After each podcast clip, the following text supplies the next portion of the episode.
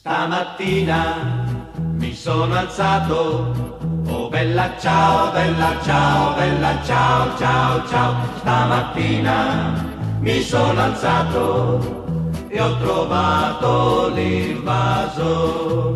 Oh partigiano, portami via. Oh bella ciao, bella ciao, bella ciao, ciao, ciao. Partigiano, portami via, che mi sento di morire. Boa noite, boa tarde, bom dia, depende do horário que se ouve este programa. Esse é o programa Trincheira, podcast que trata de temas da atualidade, sempre com uma perspectiva histórica. É, meu nome é Guinter Tlaja Leibniz, sou professor de História da Universidade Federal do Pampa. Hoje, mais uma vez, aqui temos nosso colega amigo Fernando Pureza. Fala, Fernando. Opa, fala Guinter, oi Carla. e aí, gente, tudo bem? Eu sou o Fernando, sou professor da, do Departamento de História da Universidade Federal da Paraíba e sempre bom estar aqui no Trincheira. Beleza, Fernando. É, hoje a gente vai falar. Não vamos falar sobre a pandemia do coronavírus, né?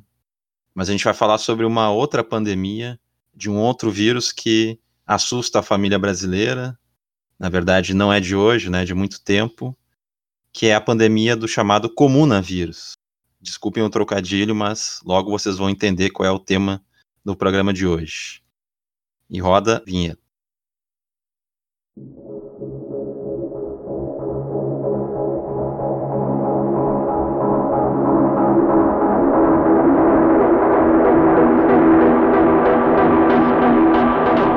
Em meados de abril passado, Ernesto Araújo, ministro das Relações Exteriores do governo Bolsonaro, publicou um artigo chamado Chegou o Comunavírus, com significativa repercussão na imprensa. Ali, o chanceler brasileiro evoca uma suposta conspiração de caráter mundial, articulada inclusive pela Organização Mundial da Saúde, de aproveitar a pandemia da Covid-19 como pretexto para a implementação do que chama de plano comunista. Embora recheado de afirmações sem nenhum tipo de sustentação em evidências científicas e pleno de termos carentes de qualquer embasamento teórico, o texto de Araújo dialoga diretamente com o anticomunismo, prática discursiva com histórico de enraizamento em setores da sociedade brasileira. Pródigo em manipular medos e em criar fantasmas que ameaçariam uma suposta harmonia social brasileira e sua ordem moral, política, econômica e cultural, em suma, uma ordem do capital, o anticomunismo tem o poder de unificar setores da sociedade contra qualquer tentativa de transformação social, combate à desigualdade e a privilégios raciais e de gênero, orientando assim ações de movimentos conservadores e reacionários no Brasil. Sendo atualizado, o anticomunismo se renova, alimentando-se de fake news e se disseminando em redes sociais, reavivando com isso um espantalho comunista no qual cabe qualquer um que se oponha ou questione discursos e práticas da extrema-direita. Como entender o anticomunismo em termos históricos, percebendo as permanências e transformações em sua forma? Quais são as ideias sobre sociedade que ele procura explorar e, a partir delas, criar suas premissas? Como diferentes conjunturas históricas ao longo do século XX e início do século XXI impactaram o anticomunismo no Brasil e vice-versa? Quem são figuras responsáveis pela elaboração discursiva atual do anticomunismo e como esta alimenta o bolsonarismo? Por que é importante combater esse discurso? Neste novo episódio do podcast Trincheira, procuramos problematizar o tema, buscando a partir de uma perspectiva histórica elementos-chave para compreender a questão e enfrentá-la sem rodeios.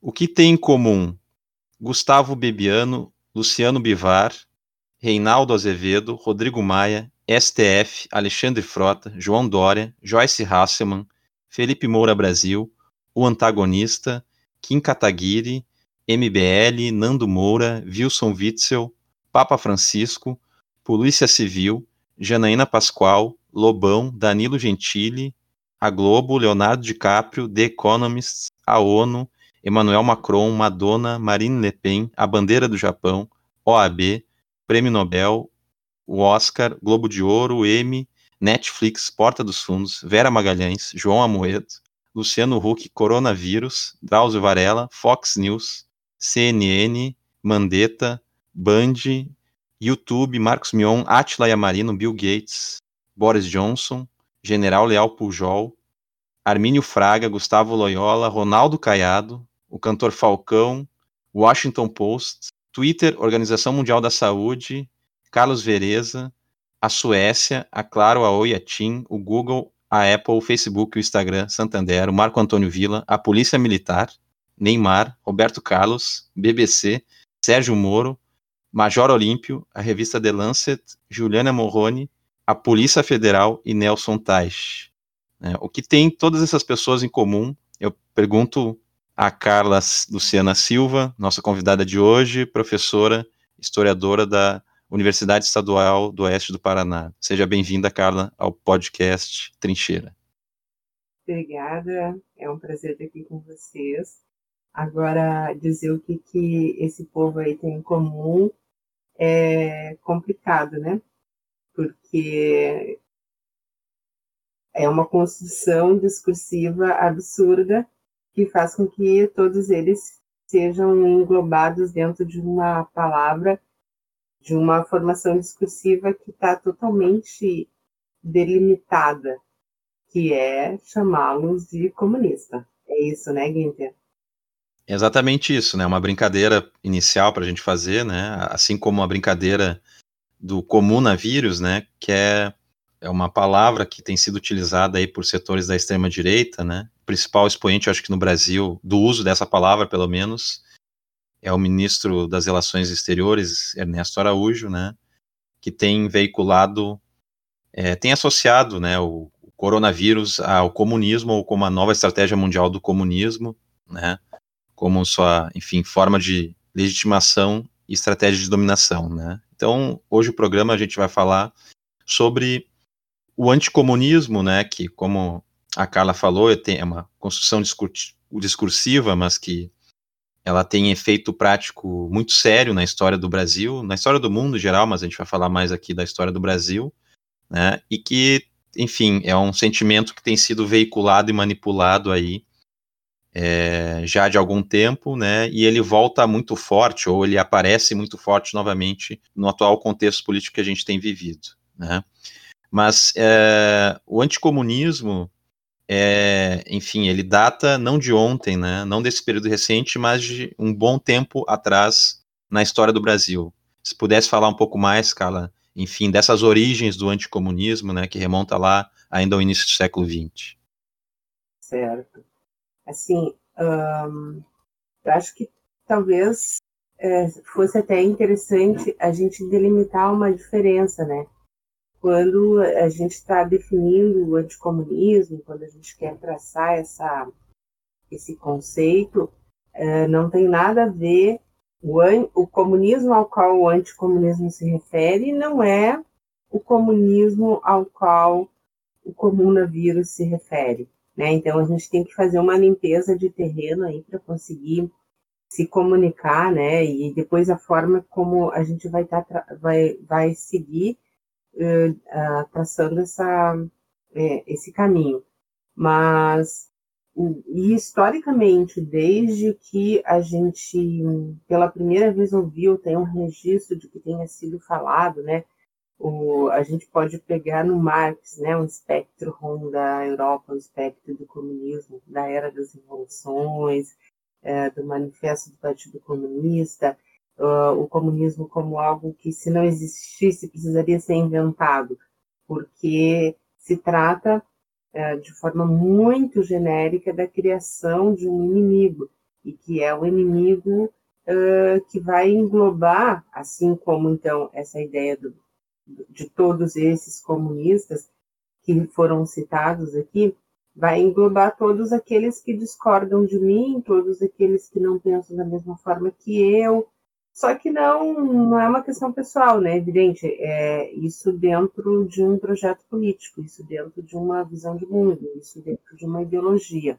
Então, é, eu acho que é importante deixar claro assim que quando a gente está falando de anticomunismo, a gente está falando de uma face ideológica da luta de classes, né? Então, exatamente, ele não é só uma questão discursiva, ou ao ser uma questão discursiva, ele remete para ações concretas, tá? ações bastante práticas no campo político. E aí, nesse caso, no Brasil, a gente pode definir, visualizar muito claramente que é, é um movimento que cresce claramente com a emergência, com a descoberta e com o conhecimento que se passa a ter sobre o processo da Revolução Soviética em 17 e a partir dali nos, no final da década de 10, na década de 20, e para que, que acaba sendo claramente mais sistematizada nos anos 30 da, do século 20. Então, a gente chega aí no início dos anos 30 com uma nova configuração do capitalismo, com a organização de um pensamento liberal, de oposição, que é uma oposição burguesa, mas que mesmo assim vai gerar essa desconfiança, digamos assim, do poder, né? essa desconfiança de que se são contra, são comunistas.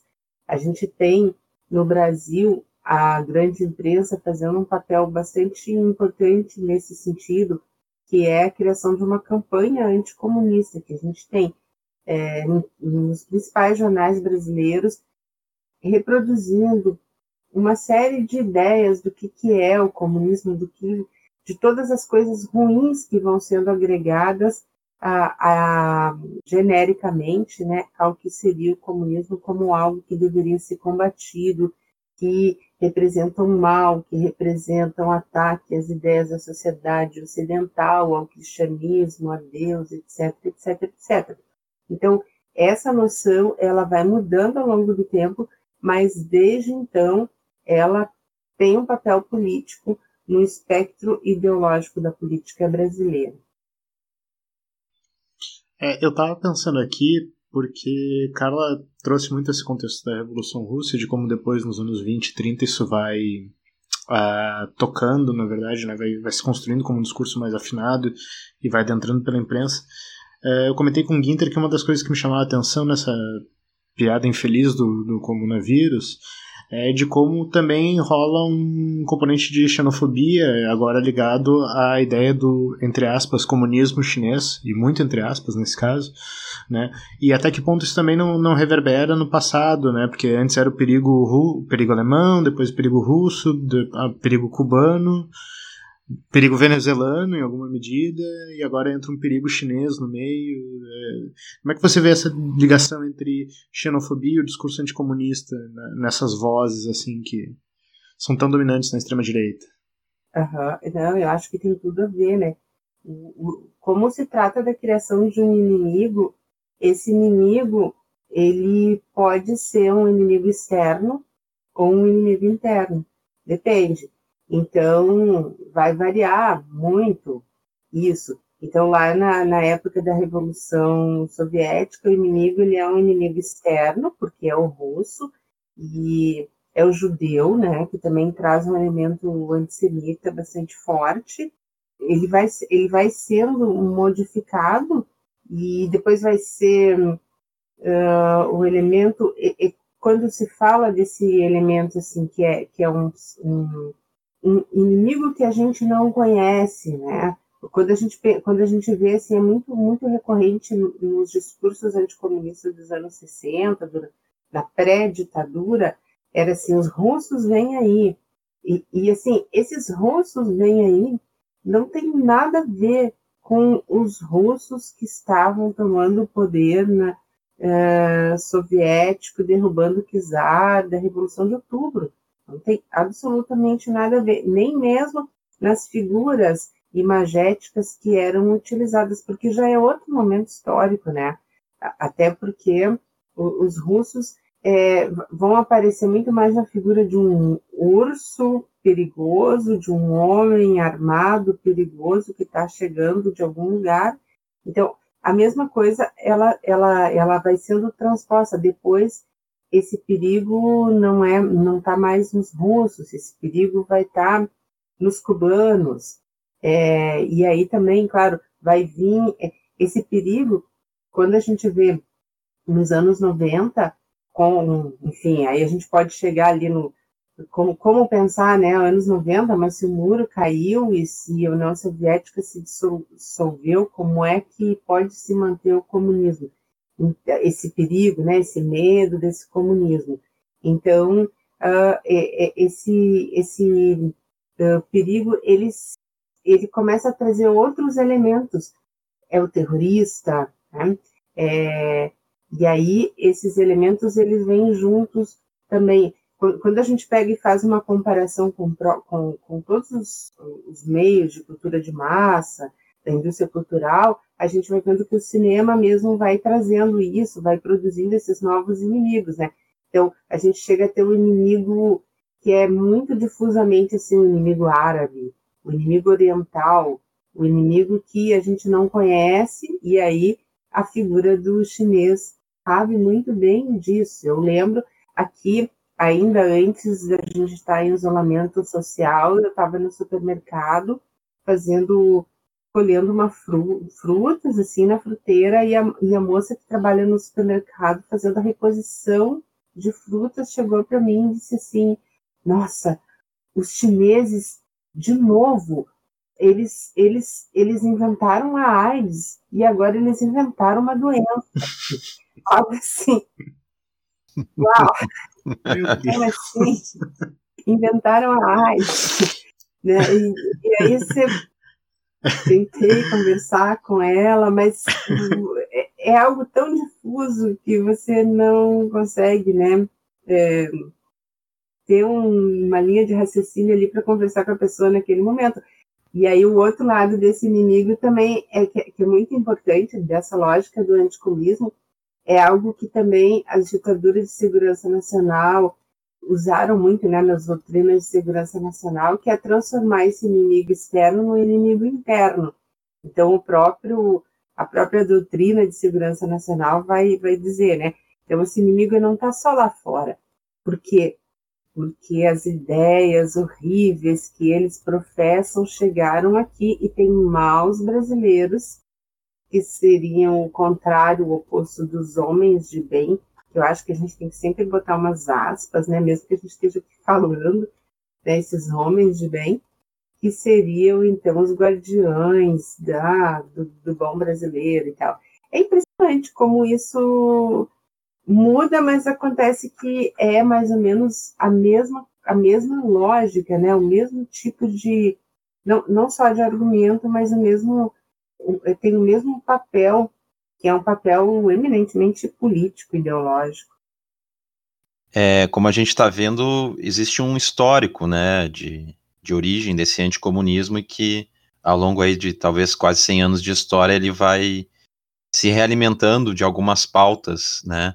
Mas, Carla, já que tu falaste nas ditaduras de segurança nacional, a ditadura de segurança nacional no Brasil foi um momento importante também de, o, o pré, né, é, golpe foi um momento importante de ativação, né, dessa ideologia anticomunista, né, e, enfim, analisando documentação da época, né, a gente consegue ver que essa ideia do inimigo interno era pintado muito como um inimigo muito ardiloso, né, que ele, ele é capaz de, enfim, de, de se mascarar, de se disfarçar de diferentes formas, e, mas o que me chama atenção, assim, é que ele está muito atrelado, pelo menos na, na, forma, assim, de discurso, como ele é apresentado, né, e na, nas pautas que mobilizam, talvez, a população, que acaba sendo é, manipulada por, por esse sentimento anticomunista, a pauta da moral, ela vem muito forte, né, e naquele momento da ditadura e pré-golpe, isso era bastante forte, tanto no sentido da moral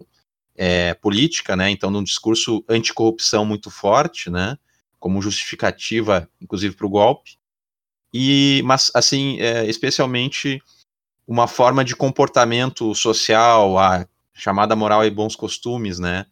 É, e que parece que isso de alguma maneira é renovado na atualidade também. A pauta anticorrupção ela é uma pauta sequestrada, né, pelos esses movimentos aí da direita, mas essa questão da moral e dos bons costumes, elas também vêm hoje, talvez, é, renovado com aquele termo ideologia de gênero, né? Então, assim, que pudesse falar um pouco mais assim, tanto desse papel, é, desse esse elemento moral que é apresentado no discurso anticomunista, né? E como é que ele mascara também esses interesses de classe que vêm subjacentes a ele. É, eu acho que no, nos anos 60 é muito marcante algo é, que vai ter um paralelo perfeito na, na atualidade, né, no, nessa crise mais atual que a gente vive no Brasil, assim, que é um, nos anos 60 a gente tem a, muito presente a ideia de que o comunismo ataca a, a família. Né? Então, a família uh, se correria risco de divórcio, de mulheres que vão trabalhar e que vão estudar e que vão que usam mini saia, imagina mini saia, né? Então é, é alguma coisa assim muito muito presente. Então tem até assim a, a, aquela tríade, né, muito comum assim que que é um, dos movimentos fascistas no geral, tal, aquela que, que no Brasil foi o lema da, da ação integralista brasileira, né? Deus, pátria e família. E, então a moral ela estava muito uh, nesses elementos, porque uh, junta, né, essa ideia de que os comunistas eles são ateus, os comunistas são contra a igreja, eles são contra uh, a religião de uma maneira geral.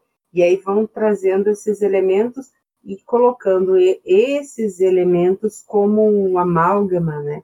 Então, de que a família brasileira ela estaria assim ameaçada com um governo comunista, que a gente nunca teve risco de governo comunista no pré-64, mas é, é, preciso criar esse inimigo, né? Então, as Forças Armadas nas suas elaborações teóricas, vão trabalhar muito com a ideia de uma guerra revolucionária.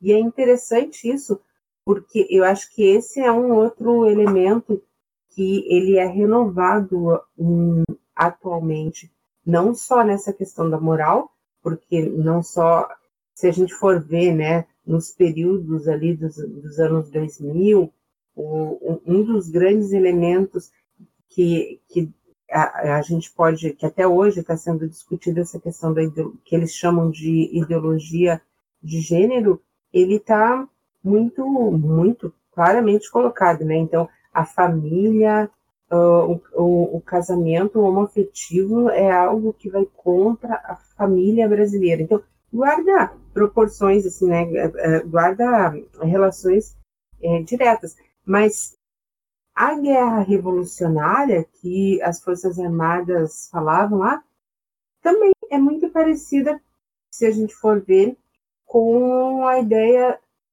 da chamada guerra cultural, que seria a forma que esses grupos eles organizam hoje, né, trazendo isso para os anos 2000, dizem que a gente está vivendo uma guerra cultural porque a sociedade ocidental está ameaçada, os valores cristãos, e não só cristãos, mas os, a, a, religião, e, e, aí atualiza a família, ninguém mais vai falar, nossa, o divórcio vai acabar com as famílias, porque já se tornou algo uh, amplamente aceito, mas uh, o, o, casamento homossexual não pode ser aceito, né? Então, eles vão, digamos assim, atualizando. Então, eu acho que esse é um elemento muito importante para a gente ver. É, parece que é tudo igual no discurso anticomunista, mas não é tudo igual. Existem alguns elementos que eles, alguns elementos eles são trazidos, quer dizer, fundamentalmente o medo das pessoas. Né? Se a gente for ver, for lá para a Revolução é, Francesa e for estudar as ondas de medo da Revolução Francesa, a gente entende que as pessoas é, em conjunto, vivendo em sociedade, podem ser submetidas a situações de medo coletivo, evidentemente. Então, isso, né, e, aí não à toa que também na Idade Média a gente tem isso, ah, os leprosos, é, os judeus, enfim, sempre existem esses elementos que vão sendo utilizados ideologicamente. Então, como é que a gente pode pensar isso hoje, né? É, é impressionante quando a gente vê que se o comunismo estava morto, digamos, e foi enterrado, e outra vez enterrado, e mais uma vez enterrado, como é que é, essa direita conseguiu reanimar exatamente essa figura do comunismo aqui para como um grande perigo na atualidade. Acho que esse é um elemento para a gente, a gente pode trazer mais alguns elementos aí sobre isso. É, eu tenho até uma questão nesse sentido, comentei antes até com, com o Ginter, porque é muito engraçado é, a gente, claro, ter esse susto da mobilização de todo esse imaginário sobre o anticomunismo e ele voltar, e, ainda que com reformulações. Mas daí você vê, por exemplo, que é, você consegue encontrar hoje não só esse campo, digamos, da extrema-direita que está acusando o, o, todo mundo que não, não faz parte do campo de ser comunista e daí usar todos esses elementos.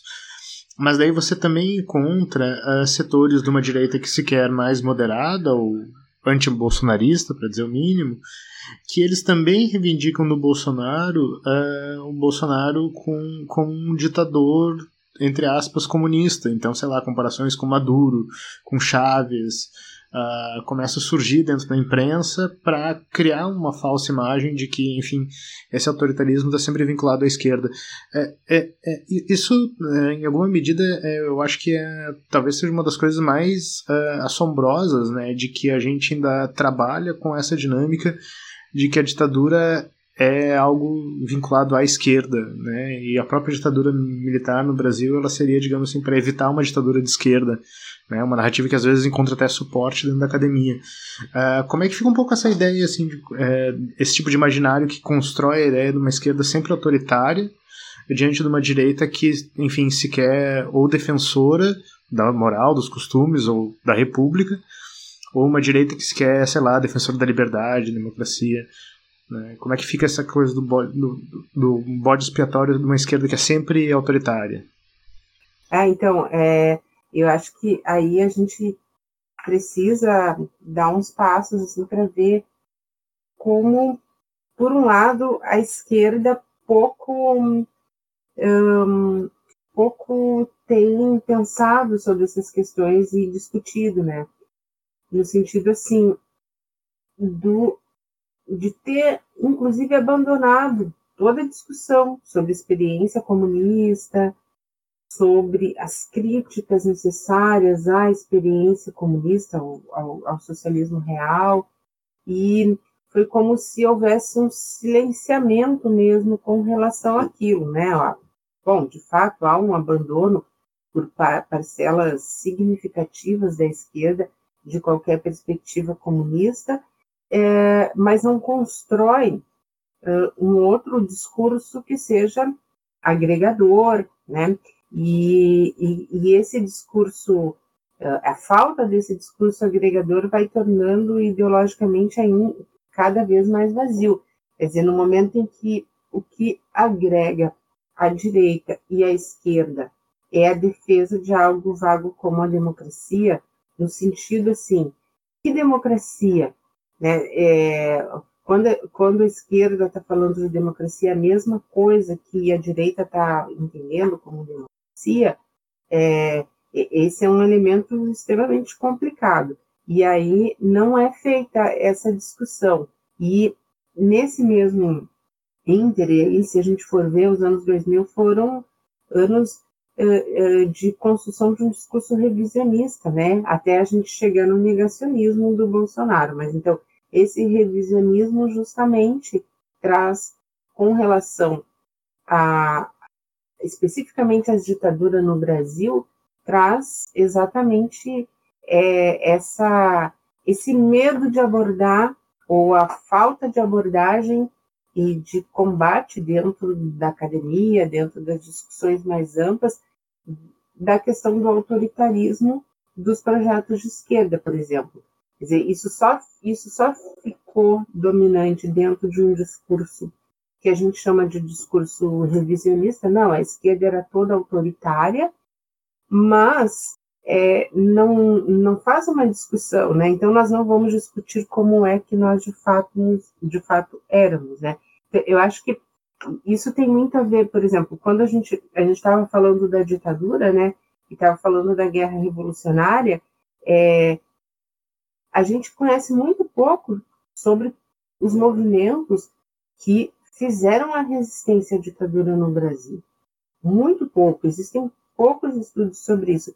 Parece que a própria esquerda resolveu, não, nós não, não vamos discutir essa história, e porque houve, nós estamos sendo atacados, e se a gente voltar a falar sobre o fato de que houve pessoas que lutaram e que fizeram a resistência à ditadura e que inclusive pegaram em armas para resistir à ditadura, nós vamos estar reproduzindo a ideia de que nós esquerdas somos autoritários, fomos autoritários, enfim. Então é, é, um, é um discurso assim que desvia né, do, do, do problema de sim, mas em que momento em que isso se colocou, né? O que, que era exatamente a ditadura?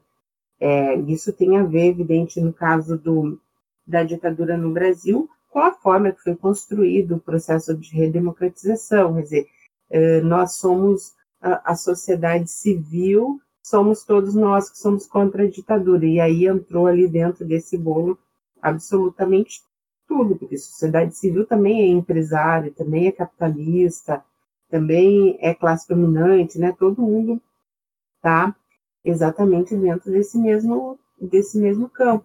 Então, nesse, nos ainda nos anos 90, se a gente for ver, é, não tem mais é, a grande imprensa, a mídia, produtora de, dessa, dessas ideias, deixa de nomear os seus inimigos como comunista. Eu acho que tem uma expressão que ela é muito, que ela meio que substitui aí nos anos 90 até o início dos anos 2000, que é o tal do populismo.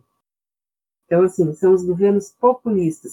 Chaves, um governo populista, a onda dos governos populistas, né? É, de, mas, ao mesmo tempo, em momentos chave, como momentos de processo eleitoral, volta a juntar. Existe um espectro do comunismo, né? Tá lá uh, as figuras uh, que, que vão sendo trazidas, algumas imagens que são trazidas, e, mas que é, eles são mais nomeados como populistas.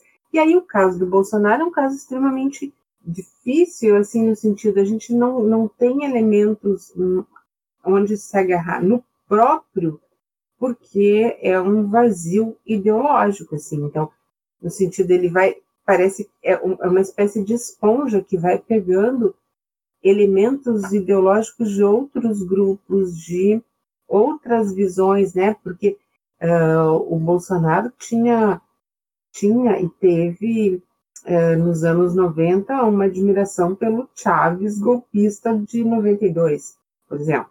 Né? Então, é uma figura assim que é, nunca teria estrutura possível de ser um candidato que se pensasse poder vir a ser um sério candidato a presidente da República.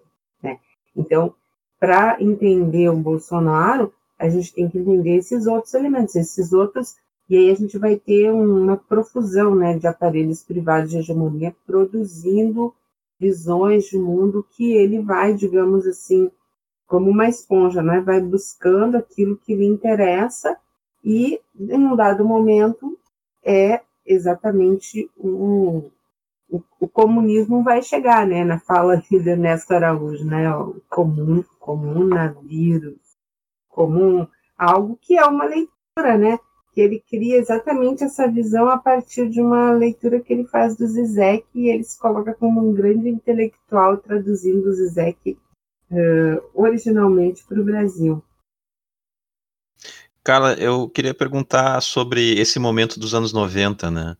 porque é um momento importante. Parece que às vezes ele fica né, na atual conjuntura, ele tá, tá colocado lá na história, mas como tu falaste que assim grande parte da esquerda pós queda do muro acabou se, querendo se afastar da experiência socialista, né, eh, inclusive deixando de fazer discussão e balanço, né? Mas parece que teve setores importantes aí no Brasil, em outros lugares, especialmente da, das elites, né, da direita, que guardaram esse cadáver comunista, mesmo chamando de outro nome, né? Justamente para para utilizar como, como fantasma, ou, enfim, né? É, é, durante esse, essa época de ascensão de hegemonia neoliberal no mundo, que coincide com a queda do muro e no Brasil especificamente com o processo de redemocratização. é qual é o papel, tu falaste um pouco da imprensa na produção desses discursos, né? Então, porque é, é, curioso, né? A gente vê aquela lista que eu comentei no início, tem veículos que estão naquela lista, né? Acusados de comunista, como o Veja, né? É, The Economist, a Folha de São Paulo também, né? Enfim, que tiveram um papel importante nisso naquele momento. Hoje são acusadas, entre aspas, de comunista, mas naquele momento tiveram um papel importante nisso. É, eu ouvi alguém chamar a Veja de comunista, é um negócio que me causa uma certa. Quero sair desse clube, né? Se a Veja é comunista. Nossa, o que é isso, né? Porque a, a Veja foi objeto da minha tese de doutorado, né? Eu até publiquei depois o livro é, fruto dessa pesquisa e nada mais anticomunista. Eu até escrevi um artigo que se chama assim As Muitas Mortes do Comunismo na Veja, né? Porque era impressionante. É, a, aquele cadáver, ele parece que ele era uma fênix, né? Estava sempre renascendo e eles estavam sempre trazendo de volta a lembrança, porque uh, se sobre alguns momentos históricos sempre tem um apagamento, sobre outros vem uma lembrança para trazer de volta esse fio aí do perigo, né? Agora, eu acho que tem um elemento acontecendo nos anos 90 que a gente dava pouca pouco interesse. Quando eu escrevi minha tese sobre a Veja, algumas pessoas falavam, tá, mas e daí? O que, que você... É, o que, que tem de novo dizer que está reproduzindo ideologicamente, né? E a gente parecia que tinha um, uma falta de que não era mais necessário falar sobre isso. E ao mesmo tempo que a, a, a gente estava falando, né, estava estudando, estava visualizando como era perigoso esse discurso que estava sendo construído porque ele não acabou. Então é, é engraçado isso para mim, porque eu comecei a minha dissertação de mestrado foi sobre o anticomunismo nos anos 30 e depois eu vim justamente tentar pensar na, na minha tese de doutorado como é que o anticomunismo segue depois do fim do comunismo em 80, colocando como marco assim, em 89, né, queda do muro. E aí é impressionante como é, de alguma forma existia essa necessidade de manter esse perigo, né? Existia. Então, é, claro que isso vai se dar, por um lado, pela construção da ideia de que o, que o capitalismo é um grande vencedor. Então, houve uma guerra, né, a Guerra Fria, digamos assim, que teve seus momentos quentes, mas ela acabou, o comunismo morreu e o capitalismo ganhou. O capitalismo é a palavra mais. Não precisaria existir a palavra capitalismo, né? Como porque ela estaria no próprio sangue da humanidade, assim, é, se respira. É, na verdade, eles estão fazendo uma sacanagem. Eles pegam a ideia do Lenin, né, do, do, do, imperialismo como face superior do capitalismo, e eles revertem isso, dizendo, então, que o, o, o capitalismo é a face superior da humanidade. Né, Para eles, então. Bom, mas é evidente que eles não estão citando Lenin, não tem nada disso, sou eu que estou falando aqui. Mas se por um lado, então, tem essa construção de que o capitalismo ganhou e que vai se parar de falar em capitalismo, não, não vai, não existe, ele só vai voltar a ser minimamente pautado depois em 2008 com a crise, então, né, do, a grande crise de 2008. Mas por outro lado, ali a gente tem outros setores se organizando que são eh, que ficam insistentemente dizendo que a gente está vivendo um perigo comunista ali. De que, a que setores eu estou me referindo? Há um, uma organização chamada Mídia Sem Máscaras, que, não sei se vocês lembram, né, ou se conhecem, ela é, era a, a organização de uma figura que começa a ter projeção nacional ali, que é escrevendo sobre a chamada guerra cultural e dizendo que a gente estava vivendo uma guerra cultural porque os comunistas estavam dominando, que é o Olavo de Carvalho. Só que não era assim os comunistas, aí ele começa a nomear aquilo que depois a gente vai chamar de marxismo cultural, que ele, né, que ele chama de marxismo cultural, que é, seria uh, começa a, a, produzir materiais falando que o gramscismo venceu. E aí esse gramscismo dele é algo assim patético, mas que faz um sentido, que tem um sentido. Né? Então, só para fazer um parênteses, assim, como todo o processo de hegemonia, é, ele vai sendo construído aos poucos. Então, tem vozes dissonantes que estão ali insistindo em algumas ideias, e essas ideias vão se reproduzindo com aqueles que minimamente vão buscando, né? Eles começam a dizer que ah, é um problema absurdo, porque só a esquerda que quer pensar, só a esquerda que acha que tem o, o direito de propor, é, é, vergonhoso falar que se é direita, porque a gente vive uma hegemonia desse marxismo cultural. E esse gramscismo que eles falam, e a gente pode é, abrir um parênteses né, para falar do que, que é de fato Gramsci, não tem nada a ver com o que ele está falando. O grande gramscista que eles que, que, o, que o Olavo de Carvalho é, criticava era nada mais nada menos que o Fernando Henrique Cardoso, né? Que é, é impressionante, né? Porque o Fernando Henrique era é, foi alçado assim a grande imprensa, a própria Veja participou desse movimento ao, ao príncipe dos sociólogos, né? E aí ele falava que ele lia Gramsci, que ele estava propondo uma leitura do Gramsci. É uma leitura totalmente equivocada que entende que a, a disputa passa a ser uma disputa é, nas trincheiras, né, nos, nos aparatos da sociedade civil, e aí isso vai acontecer paralelamente um, um momento que também o Partido dos Trabalhadores vai ter dentro das suas fileiras pessoas que vão, de fato, estar tá, entendendo que a política deixa de ser feita nas ruas e nas lutas sociais, mas passa a ser feita nos gabinetes, vai havendo um encapsulamento dessas lutas.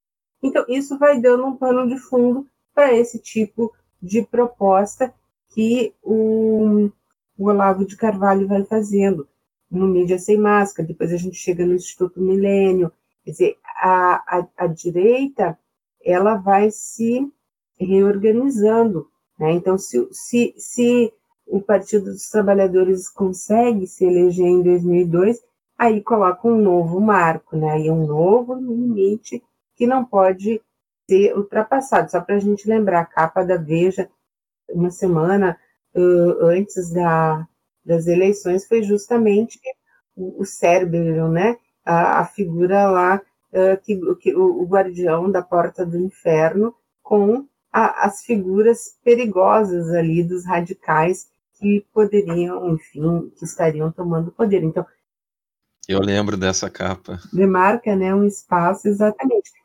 Só que e aí então vem toda a história, né? Daí já a gente já entra no período, nos períodos aí dos, dos governos do Lula e depois da Dilma.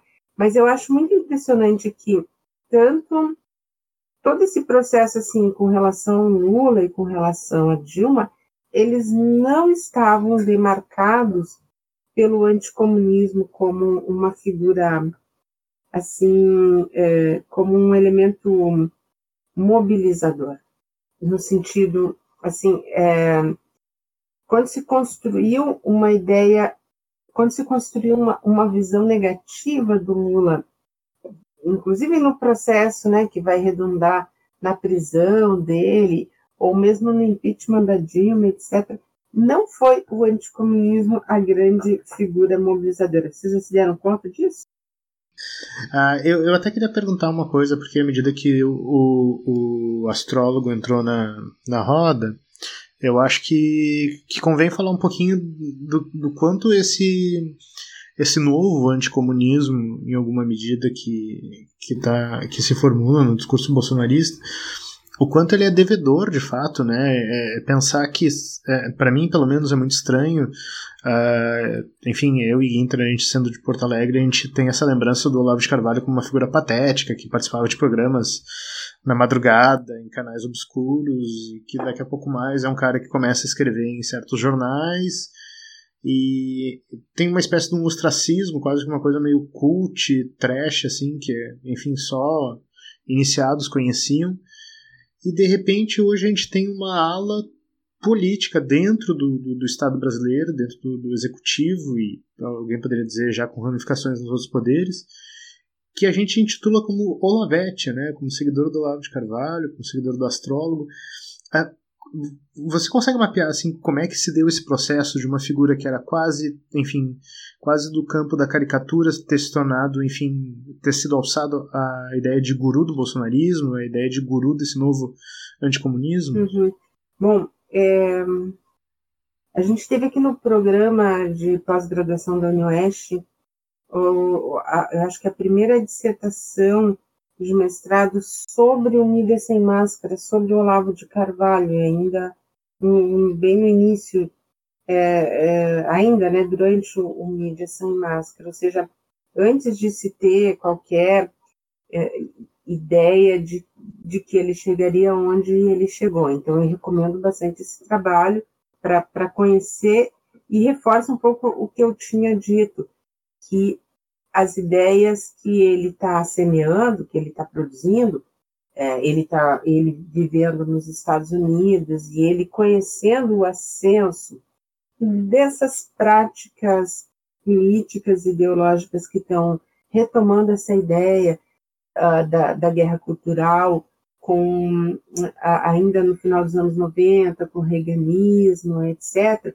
e que vai ser depois. Então, renovada com Steve Bannon, acho que isso é bastante importante para a gente entender o que, que vai dar essa, essa liga para que ele, ele, digamos, ele dá um up no seu próprio discurso, porque ele encontra ressonância nessa realidade dos Estados Unidos que vai sendo trazida, né, com esse pensamento conservador e não só pensamento, mas uh, o, o retrocesso de inúmeras medidas, né, que vão ter, que, que ele vai estar tá trazendo também para o Brasil. Então, ele, é, como eu tinha falado antes, que o Bolsonaro, ele não tem um, é, ele não é portador de um projeto elaborado. Então, serviu a ele e aos filhos dele a essa proximidade com essa figura né, que parece então que faz essa, esse vínculo ideológico que com, com né, entre Olavo de Carvalho, Steve Bannon, a ideia da guerra cultural, que vai ser um processo de marketing imenso, né, porque daí agrega todos os outros elementos, que é a forma de fazer a política das fake news, da pós-verdade, etc., da terra plana, todos esses elementos aí que uh, que, que, são, que, que, são organizados pelo Bannon, né, que, que, que vai redundar, inclusive, em escândalos internacionais, não só no Brasil, com relação à forma com que isso vai sendo vendido em diferentes lugares. Mas, então, eu acho que isso ajuda a gente a, a explicar. Porque se for ver só estritamente o Bolsonaro, o que que ele, né, o que, que o que, que ele sempre disse, o que, que se mantém na, na fala dele. Né? É, a gente viu naquela fatídica reunião ministerial ele, ele falando ali que, uh, retomando aquela questão anterior, dizendo assim, ah, não, é, se alguém quiser implantar uma ditadura no Brasil, nós somos defensores. Então, fica meio que construindo um discurso um, vago, né? Que a gente fica, ué, mas como assim, né? Por quê? Porque ele, o que, o que sempre se manteve no discurso dele, desde que ele virou uma, uma figura política, é a defesa inconteste da ditadura, né, da ditadura militar instaurada em 64 no Brasil. É, e, e, aí todas as figuras, ele, ele se alçou à política como um representante dos militares na política, né, inclusive nos processos de anistia militar, na, na Comissão da Anistia em 2001, em 2002, é, como representante dos interesses corporativos mesmo dos militares. Só que esses interesses corporativos, eles vão ganhando, eles vão sendo acrescentados aí a toda a, a, a questão do que é que significa né, para os militares eh, também irem contra a consigna da, da memória, verdade e justiça, porque não é só uma questão histórica, é uma questão da impunidade que vai sendo sempre, sempre cada vez mais é, repetida por eles, né? Que eles, é, a anistia para eles significa impunidade, inclusive contra crimes de lesa humanidade que nunca poderiam ter sido, é, ter ficado imunes a isso, né? Então, é dentro desse, desse processo. Quer dizer, não é à toa assim, que a gente vê a, a, a existência de uma Comissão Nacional da Verdade e o crescimento desse tipo de ideia, porque eles reagem. Se eles estavam mais quietos, eles que eu digo, vários grupos ali que, que defendiam, né, desde lá do Ternuma e outros grupos que, que, que é, defendiam é, meio que veladamente a, a tese do que foi a ditadura, eles precisam tornar isso mais público para poderem também reagir a um processo que é o processo da Comissão Nacional da Verdade. E isso traz um outro elemento, que para mim é um elemento assim, central da figura do, do Bolsonaro, que daí ajuda a gente a entender, a voltar à própria questão da moral, né, que a gente tinha falado antes, que é a questão do ataque aos direitos humanos de uma maneira geral. Então, também é dos anos 2000 que temos aí a consolidação do Plano Nacional de Direitos Humanos e, a, e, e vai trazendo, então, é, a consolidação do direito, a, a, a, negação né, cada vez maior assim, de, da impossibilidade de simplesmente defender ideias racistas publicamente, é, e aí eles vão atacar diretamente esses elementos, né? As cotas raciais como um elemento democratizador que não pode ser aceito, porque na verdade né, ele é para eles é inaceitável, assim como então como, quando eu estava falando antes, né, que o que derruba exatamente o que, o que pega, né, nos anos 2000, no, na crise de 2013, 2014, 2015 com relação ao Lula, não é não é uma associação do Lula com o comunismo, mas é tem um recorte de classe absurdo, absurdo. Se a gente fosse entrar nos grupos de WhatsApp e, e se a gente fosse entrar assim nas eh, mesmo no que é público, que fica público ali no Facebook, qual era a expressão, a palavra utilizada para se referir ao Lula? Era o analfa, ou às vezes até anarfa, né? ou seja, analfabeto. Então, é, não tem nada a ver, né? Era o quatro dedos. Se, se a gente procurar na internet, até hoje tem um monte de memes ali mostrando, é, mostrando isso. Pinguço. Quer dizer, são, são expressões que não tem nada a ver com o comunismo, percebe? É, essa coisa de inventar o anticomunismo como salvação ideológica é, é muito atual, é agora desse nosso contexto que a gente está vivendo. Mas o antipetismo, ele tem esse recorte assim de qual que é o problema? O problema é os direitos humanos. Vamos lembrar que a expressão do Bolsonaro que ele ficou conhecido era, era exatamente essa, né? Os direitos humanos para humanos direitos, alguma coisa assim. Né? O cara que tinha o cartaz lá no contexto da comissão né, dos mortos e desaparecidos contra é, exigindo né, a, a, localização dos corpos, no caso Ara, do Araguaia, e ele colocou lá o cartaz, né, quem procura osso é cachorro. Enfim, então, é exatamente essa, essa mesma figura que, que vai emergir dentro desse contexto mais amplo. A Dilma Rousseff, ela não é execrada, digamos assim, no processo do impeachment, ela não é execrada publicamente porque ela é, foi uma guerrilheira, né? Ela é execrada. Qual, era o apelido que se usava para Dilma? Dilmanta. Ou seja, todo o fato né, da questão dela ser mulher e de, é, de que uh, ela estava ocupando um lugar que não podia jamais ter sido ocupado por uma mulher, conta, né? mas é, é, o, o, preconceito contra ela é muito maior nesse sentido do que o fato de o passado de, de ter militado numa organização que era uma organização de luta armada que foi a Vapomares. Então, eu acho que o quadro ele é assim mais complexo mesmo, né? Aí é que a gente vai chegar nesses discursos mais atuais, como o do, do comunavírus.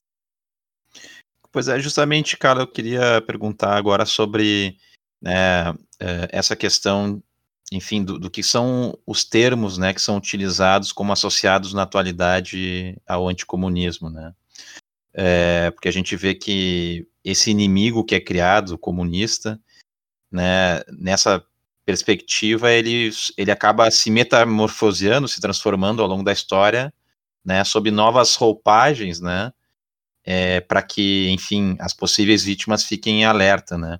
É, me chamou a atenção no texto aquele fatídico também, do, da metade de abril, do Ernesto Araújo, é, quando ele associa, né, ele, ele, se apropria do Zizek, né, para dizer que, enfim, que tem uma conspiração comunista, mas ele fala muito, né, de da, quais são as, as roupagens novas do comunismo, que seria climatismo ou alarmismo climático, ideologia de gênero, dogmatismo politicamente correto, imigracionismo, racialismo ou reorganização da sociedade pelo princípio da raça, o antinacionalismo e o cientificismo.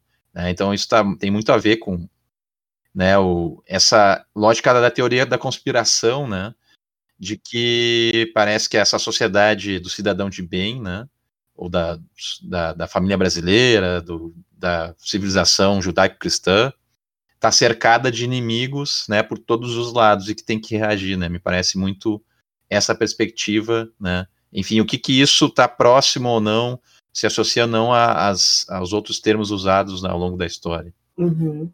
É, é, é, é, muito impactante você ler e você pensar, nossa, mas tem pessoas que vão reproduzir isso, né? Quando a gente vê, bom, quando a gente vê defensores da Terra plana, que é isso de uma certa forma, que é um outro elemento aí, que é uh, o, o anticientificismo, então a, o reino da opinião, a minha opinião vale tanto quanto o teu conhecimento, o teu conhecimento não passa de opinião equivalente à minha e etc. Isso é como uma um, algo que unifica grupos e pessoas, enfim, né? Então é, é extremamente assustador. É, e, e aí acho que tem um elemento aí que que está no texto dele e que é que é bem é, dá para a gente visualizar bem que é o tal do globalismo, né? O que é isso? Quer dizer, é, eles criaram os anos 90 utiliz, se utilizava como uma forma de consolidação dessa vitória do, do capitalismo justamente a ideia de que é, da, da globalização. Ah, como é importante que todos possam usar o mesmo tipo de roupa. Uh, e era muito usado assim, é impressionante. Existiam matérias na TV, existia programa, eu acho que, se eu não me engano, existiu o Globo Repórter sobre isso, mostrando como o capitalismo estava chegando naqueles países atrasados comunistas. Né? E aí, ali, a nossa, a, as filas para ir no McDonald's, as filas para beber Coca-Cola e tal. Então, era, era muito, muito, muito recorrente isso. Então, a globalização, agora sim. Então, uh, a, a, a, publicidade lidava muito com isso, né? O slogan lá da, da empresa de telefonia sem fronteiras. Então, todos esses, é, esses a publicidade é riquíssima nesses grandes slogans assim para a gente ir visualizando como esse mundo vai vai sendo construído dizer, claro que aí não se mostra, por exemplo, é, que essa chamada globalização ela tem um outro aspecto, como foi estudado pela Naomi Klein no Sem Logo, né, que ela mostrava enquanto, como que esse processo vai levando uma reestruturação produtiva que as pessoas vão perdendo as suas bases de, econômicas e passam a produzir tênis da Nike no Vietnã, né? Enquanto que nos Estados Unidos não se produz tênis nenhum, mas é as pessoas compram porque é um tênis americano, etc. Né? Então ela vai pegando esses diferentes pontos ali da, do processo da produção, do consumo, da circulação, da reprodução do capital. Entretanto, não é com essa cara que a ideia do globalismo se coloca. Eles, eles colocam assim, não, peraí. Então, é, é quase como se tivesse que fazer um, um retorno. É, é, a globalização econômica, mas a política não. E, e é algo tosco. Por quê?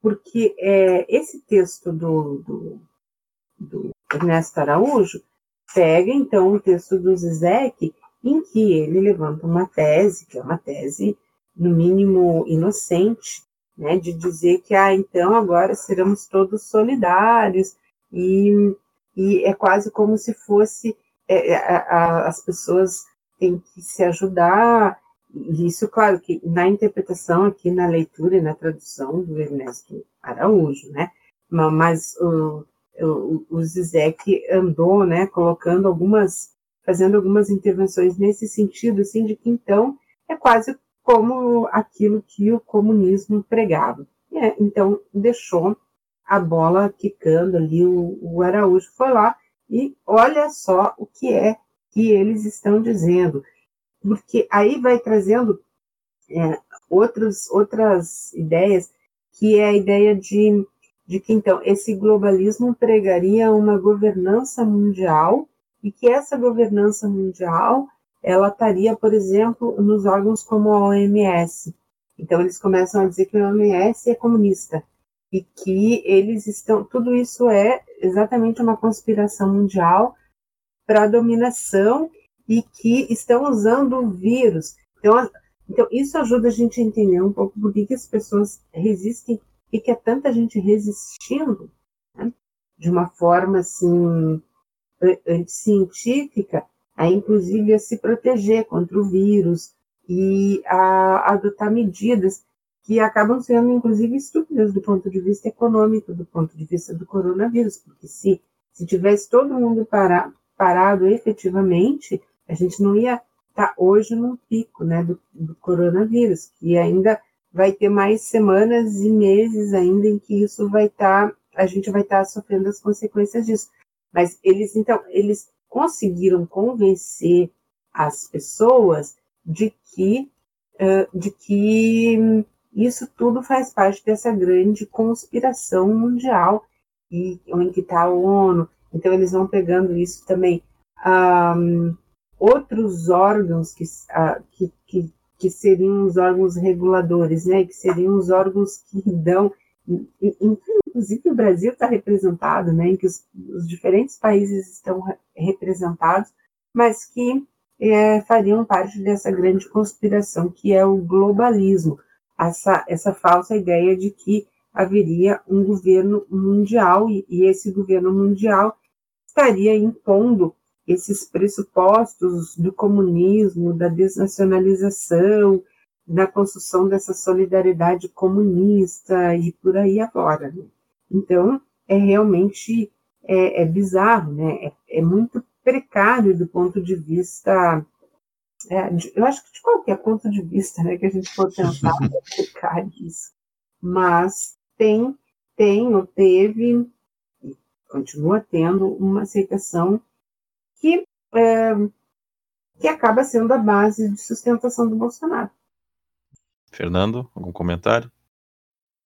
Não, não, acho que dentro do, do, do que Carla expôs, na verdade, eu fiquei só pensando aqui, porque daí, claro, daí a gente vai vendo essas vinculações para além do Brasil, né? Daí o Trump já está anunciando que, enfim, vai retirar os Estados Unidos da OMS e, e antes mesmo disso, né? Se a gente pensa no, no, no, Trump, no governo Trump, foi o governo que já recusou o Tratado de Kyoto, então quer dizer ele já abriu o seu governo recusando essas diretrizes internacionais, né? Então, como esse discurso do, do, do globalismo, na verdade, né, da, do suposto globalismo que o, que o Ernesto sustenta no Brasil, uh, é, é, é, muito louco pensar que ele, na verdade, parece assim uma, uma, uma crítica, se é que pode-se dizer assim, de alguns dos arranjos mais básicos da ordem internacional desde 45, só que a crítica parece ser justamente uh, desejando o retorno ao nacionalismo mais chauvinista dos anos 20 e 30, né? Então, assim, essa ideia de que você pode agir completamente unilateralmente em relação a esses órgãos internacionais. A OMS pode ser contra a cloroquina, a gente vai entupir cloroquina nas pessoas.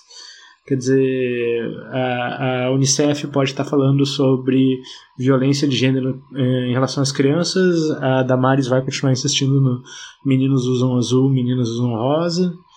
Quer dizer, é, é, é, surreal, na verdade, se a gente para pensar que isso tem uma escala global, né, e que parece ser justamente com o propósito de deteriorar qualquer tipo de, de acordo mínimo, né, que, enfim, está longe de comunismo, qualquer coisa, mas os acordos mínimos internacionais, sei lá, coisas que deveriam ser, que eram básicas, ou que a gente tomava como básicas, na verdade, da, da ordem liberal. Né? Então tem uma rejeição disso que é meio.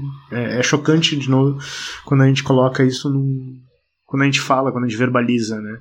Lembra de novo aquela situação da pessoa lá da, do supermercado dizendo que. Como é que é? Que a, a China criou a AIDS, né? Quer dizer, parece assim que já perdeu todo o referencial já nesse momento. E você fica sem chão até para conseguir responder muitas vezes. Né? É, esse é o nosso grande desafio, né? Conseguir visualizar como é que nosso discurso chega também, porque é, é, dizer que isso é fascismo a gente tem que dizer, a gente tem que reconhecer e saber as implicações disso. Mas adianta dizer que é fascismo, né? Num debate mais amplo, é, é, a gente vai ter que construir esses caminhos e, e, e mostrar para as pessoas a importância disso, assim, assim como trazer o próprio conceito de capitalismo, inclusive, né, porque eles negam, inclusive, um mínimo possível do que, assim, é, os mínimos avanços que o capitalismo é, foi obrigado, digamos, a, a, aceitar, né, justamente esse contexto é, do, do estado de bem-estar social do pós-segunda guerra mundial, não foi algo não foi a bondade do capitalismo que propôs, mas é uma necessidade para a própria reprodução do capital, que isso se produziu. Dizer, o capitalismo, ele não é uma utopia, ele não propõe absolutamente nada do ponto de vista um, da universalização dos seus bens para a humanidade. Se a gente for ver os princípios liberais, eles são é, o que o que todos esses grupos é, no fim eles têm propostos a partir através dos, desses distintos institutos liberais e organizações liberais as mais diversas possíveis é justamente um, uh, ao negar né, a existência da possibilidade do comunismo como uma utopia ou como de uma forma mais ampla é mostrar que assim não no o capitalismo é superior porque nele vence os que são mais capazes. Então, é, ao, ao, dizer isso, é, simplesmente nega que, nega não, oculta que o capitalismo está fundado na desigualdade. Ele está fundado na exploração, na dominação. Né?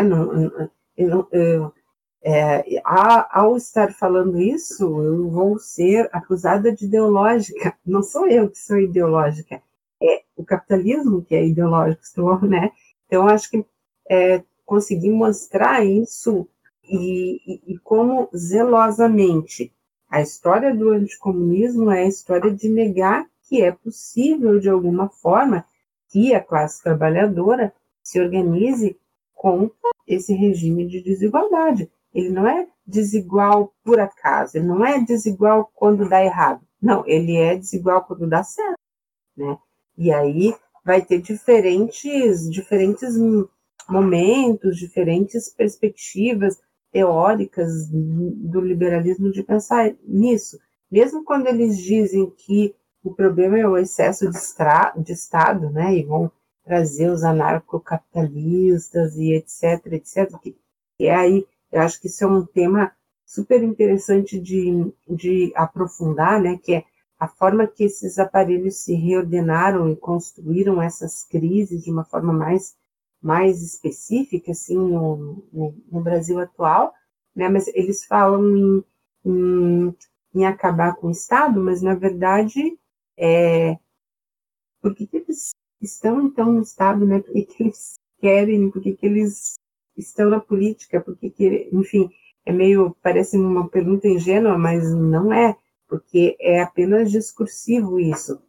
O, o que eles exigem, o que eles querem, é que acabar né, com, de todas as formas, mesmo que o truncado processo de ampliação super seletiva que o Estado se deu nos, nos anos 90, nos anos 2000, criando políticas que são políticas mais populares e que contemplam direitos humanos básicos, isso é demais para eles, porque o Estado não pode servir para isso. Quer dizer, se a gente for retomar o discurso ali do, do Bolsonaro naquela fatídica reunião ministerial, o que, que ele falou de concreto é em armar a população.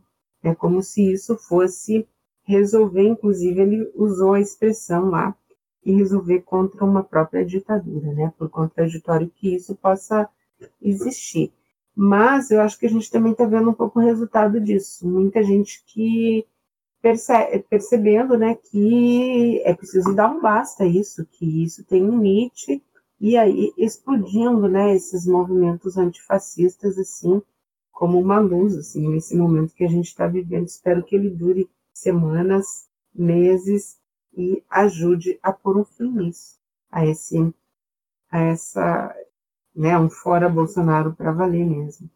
É, eu acho que a gente consegue ver assim que apesar até da, às vezes o tratamento folclórico que se dá nessa né, questão né, do anticomunismo, a exemplo daquela lista né, que eu coloquei no início do programa é um, é um tema muito sério, né, porque ele ele é, ele é um pressuposto para atacar pessoas, né, para continuar mantendo é, a desigualdade, né, para defender privilégios, para gerar opressão, né, é, isso tem sido muito evidente ao longo aí da história do Brasil, né, e é importante também para quem está ouvindo, né, que ele justamente ele tem como alvo não apenas, né, aquelas pessoas e grupos que se organizam e se reconhecem enquanto comunistas ou socialistas, né, mas como a gente vai vendo, ele vai incorporando uma série aí de, enfim, de de pessoas e, e pautas, né, para lutar contra, justamente para criar esse inimigo em comum, né, e para justificar, inclusive, é, anseios autoritários, né, como a gente tem visto aí na, na atualidade, né. Então, por isso que é importante que se combata esse discurso anticomunista, né. Acho que é o nosso dever fazer isso também, né. Uh, bom, então é, queria agradecer a Carla pela participação aqui no, no nosso programa, né? Foi uma satisfação para a gente poder estar tá conversando sobre esse tema hoje. É, Carla, enfim, a palavra está contigo também aí para considerações finais. Ah, eu super agradeço vocês. Ah, eu acho que o trabalho que vocês estão fazendo é, é, é muito bacana, assim, e, e usar esses novos recursos e conseguir ampliar amplificar né, o que a gente tem estudado de uma maneira assim que, que chegue muito muito mais né muito mais além das nossas salas de aula das nossas pesquisas. Acho que esse tema é um tema que como eu como eu coloquei eu acho que no início pode parecer uma coisa muito acadêmica é um conceito né anticomunismo e tal mas acho que a gente desenvolveu aqui mostrando como ele de fato, tem muito a ver com as medidas e com as soluções políticas que a gente está vivendo, né?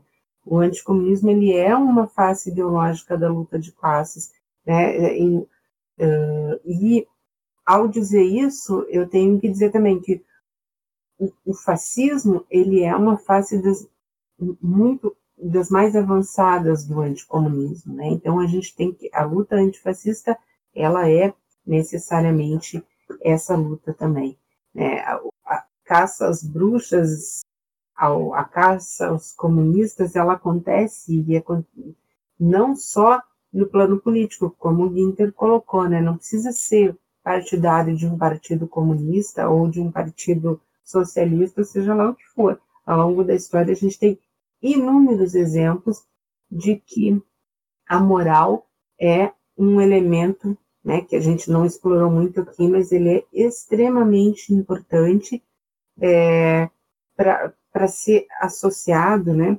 Os estudantes são uma, uma vítima potencial desse discurso anticomunista, e aí junta uma série de elementos ali, uma série de palavras, né, de conceitos, de categorias que vão sendo usadas para criar o próprio estudante como, como um, um perigoso, né? o baderneiro, uh, subversivo, maconheiro. Essas expressões todas são expressões que em algum momento vão sendo estudadas do ponto de vista assim, da repressão, do ponto de vista da construção desse pensamento ideológico do anticomunismo que a gente precisa revertê-los, né? E de fato dizer que não, que não é nada disso e que construir mesmo um discurso que abra, né, e que, que seja capaz de visualizar isso e, e ser capaz também de construir um discurso nosso propositivo, né, no sentido assim de, um, então, de fato, né, conseguir entender a importância disso, qual é a importância da ciência, qual é a importância né, de a gente saber se a gente de fato eh, conseguisse fazer isso, talvez a gente não estivesse vivendo esse momento tão difícil de convencer as pessoas da importância de que elas fiquem em casa, de que elas saibam usar uma máscara, né, de que o isolamento social ele é necessário para nos para que a gente consiga sair o mais rápido possível dessa situação que a gente está vivendo, né? Então, acho que esse é um exemplo concreto, um exemplo não, né, mas um momento histórico concreto em que essas coisas também a gente está pagando, muita gente pagando com a própria vida, né? A gente está chegando a um número absurdo de 30 mil mortos no Brasil. Então, é realmente algo que a gente precisa parar tudo e discutir. Com certeza, Carla. Muito obrigado né, pela contribuição. Fernando, palavras finais. Não, enfim, mais uma vez agradecer a Carla é, pela, por toda a fala, na verdade. Né? Tem vários pontos aqui que a gente fica, às vezes, assim. Às vezes, claro, é, quando você ganha, às vezes, a dimensão histórica, acho que dá um pouco de susto, porque você vai vendo que, enfim, tem construções, tem rupturas e tal, mas isso não é exatamente uma novidade e muito menos é um discurso uh, translocado, ele tem método, né? ele tem uma sistemática, ele tem práticas. E daí quando você puxou agora essa questão que a gente até tocou pouco, verdade, né? de como isso atinge o espaço da sala de aula, né? a construção do discurso anticomunista para os estudantes ou sobre os estudantes. A gente sempre lembra, na verdade, né, que, enfim, em tempos de escola sem partido, em tempos de desses projetos de assédio e vigilância sobre os professores, que também são marcados por um forte anticomunismo, uh, a gente uh, se posicionar, a gente se colocar, a gente está lutando contra um outro discurso também que nos coloca como doutrinadores, né? E, enfim, né, como se fosse como se nós professores fôssemos agentes do, do, do, comunismo internacional todo mundo recebendo ouro de Moscou alguma coisa do gênero e como é importante a gente conseguir fazer essa, essa ruptura né como é importante a gente fazer um discurso que critique esse tipo de coisa né que mostre enfim é, inclusive para os nossos alunos uh, o quanto eles são sujeitos ativos e críticos, na verdade, não tem nada de doutrinação, né? Enfim, pelo contrário, é, o que a gente está vivendo, na verdade, é um processo de luta política, né? enfim, luta na qual as pessoas uh, precisam se, se posicionar. Eu acho que muito da, da, sua fala no final agora me lembrou isso e, enfim, mais uma vez agradecer por ela, porque foi ótimo, na verdade. Obrigado, Fernando. Queria agradecer mais uma vez a Carla e o Fernando por esse programa. Né? Lembrando que a gente cavou essa trincheira a partir do início da pandemia, a gente não pretende sair dela tão cedo. Né? Vamos encontrar novamente em qualquer momento. Então, por hoje é só, pessoal. Um grande abraço a todo mundo. Tchau, tchau. E questo è il fiore del partigiano. Oh bella ciao, bella ciao, bella ciao, ciao, ciao. Questo è il fiore del partigiano, morto per la libertà. Questo è il fiore del partigiano, morto per la libertà questo è il fiore del partigiano morto per la libertà.